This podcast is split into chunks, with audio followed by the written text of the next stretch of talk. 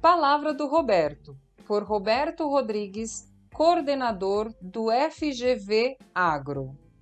Glasgow. A COP26, realizada em Glasgow, Escócia, para discutir as ações que a humanidade deve tomar, tendo em vista a descarbonização da atmosfera terrestre para reduzir o aquecimento global, teve uma boa participação do Brasil.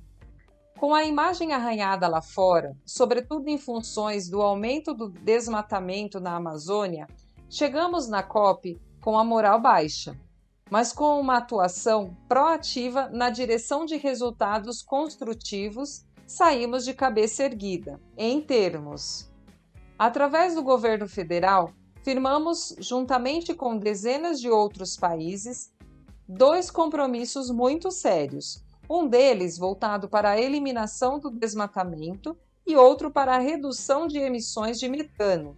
São temas que gerarão gastos substanciais para o agro brasileiro, mas era politicamente indispensável assumi-los.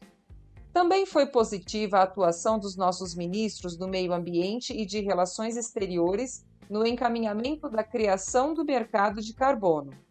Embora sua institucionalização tenha ficado para 2022, ficou claro o interesse legítimo que o país tem no tema, que pode inclusive gerar renda para os produtores rurais. Mas isso vai depender de muita negociação ainda. Quem vai cuidar desse mercado com poder para punir os faltosos? Que métricas serão utilizadas para definir metas e programas? Como, enfim, vai funcionar o mercado, seja entre países, seja no setor privado? Nosso futuro pode ser bom ou ruim, dependendo dessas conversas.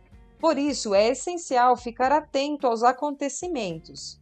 E tem um assunto muito mais sério: o risco da questão ambiental, tão importante ser usada como desculpa ou disfarce sob a forma de barreiras não tarifárias ao comércio internacional, ou seja, o meio ambiente virar protecionismo.